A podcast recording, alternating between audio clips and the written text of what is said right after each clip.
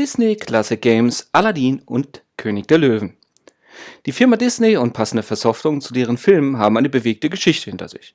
Mehrmals hat der Unterhaltungsriese schon Spiele in Auftrag gegeben, Lizenzen vermietet oder sogar eigene Studios betrieben und wieder geschlossen.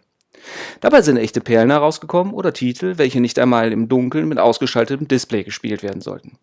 Genau aus diesem Fundus hat Disney nun zwei Titel aus seiner 16-Bit-Historie gekramt und diese auf aktuelle Hardware zum Laufen gebracht.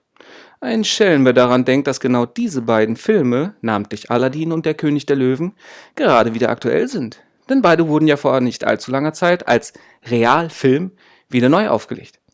Also Recycling in einer Form, an der sogar die Fridays for Future Jugendempörten nichts auszusetzen haben dürften. Die Spiele, mit denen wir jetzt hier zu tun haben, sind Klassiker in vielerlei Hinsicht. Filmversoftungen waren zu Mega Drive und Super Nintendo Zeiten ja nichts Besonderes. Auch dass normalerweise 2D-Plattformen daraus gemacht wurden, schien Usus. Worauf sich aber auch damals schon nicht der V-fällige äh, Konsument verlassen konnte, war ein gewisses Qualitätsniveau. Gerade bestimmte für die Entwicklung ungünstige Umstände wie ein krasses Zeitlimit oder ein begrenztes Budget, weil die Lizenzen so teuer war, oder auch einfach Beschränkungen durch den Lizenzhersteller sorgten oftmals für Qualität, welche ohne Mühe jeden Limbo-Wettbewerb gewinnen konnten. Bei diesen Titeln war das aber anders. Sowohl was die grafischen als auch die spielerischen Qualitäten anging, waren beide innerhalb ihrer Grenzen wirklich ordentlich. Obwohl es ja mehr oder weniger simple Games waren. Der jeweilige Protagonist wurde durch den Spieler gesteuert, rennend, hüpfend und attackierend durch seitlich scrollende Levels geleitet, welche einzelnen Szenen aus den Vorlagen entnommen wurden. Vor allem technisch waren die beiden in ihrer Zeit durchaus ganz vorne mit dabei. Da es sich hier um handgezeichnete Vorlagen und Umsetzungen handelt, war das wohl auch zu erhoffen. Insofern haben wir es hier wirklich mit handwerklich gutem Material zu tun, welches technisch auch abgesehen von der nicht vollständigen Nutzung des Screens, Stichwort 4 zu 3 Bildschirme, auch innerhalb seiner Grenzen ganz ordentlich gealtert ist. Die Emulation funktioniert auch wunderbar. Die Steuerung fühlt sich präzise und geschmeidig an. Es gibt verschiedene Rahmen, um den nicht genutzten Bildschirmplatz auszufüllen und überhaupt.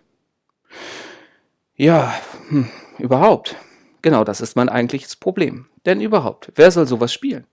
Die Nostalgiker haben vielleicht sogar noch die Original-Hard- und Software, sind vielleicht aber auch froh, ohne großes Adaptergedöns auf ihrem aktuellen 4K 100 Zöller spielen zu können.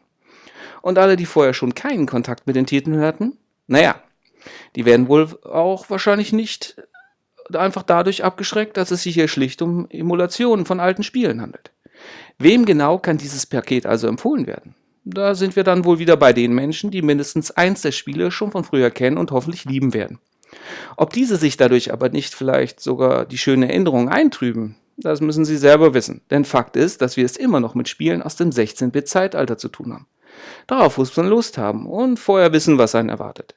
Dann wird man wohl aber auch nicht enttäuscht. Aber eben wohl auch nur dann. Den Löwen beißen und den Teppich fliegen lassen hat der Mark.